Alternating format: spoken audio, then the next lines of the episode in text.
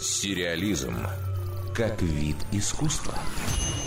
Вышедший в этом году сериал «Рассказ служанки» спровоцировал новый всплеск интереса к канадской писательнице Маргарет Эдвуд, чья мрачная антиутопия легла в основу этого телепроекта. На подходе экранизация еще одного ее произведения – книги «Она же Грейс». Премьера одноименного шоу должна состояться уже этой осенью. Тизер можно посмотреть в интернете прямо сейчас. Излюбленная тема Эдвуд – судьбы женщин в трудных обстоятельствах. Грейс – имя главной героини, у которой, к слову, был реально существовавший прототип. Девушка жила в XIX веке. Она родилась в Ирландии, а позже переехала в Канаду, где была прислугой.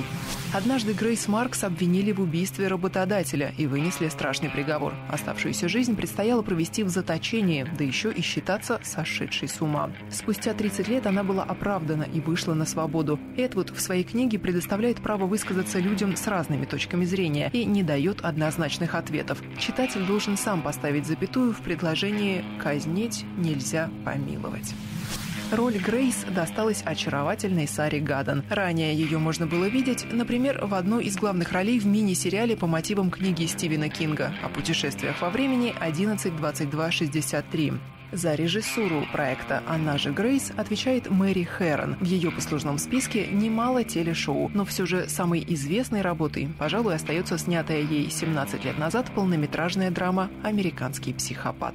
Дарья Никитина, Радио России «Культура». Сериализм.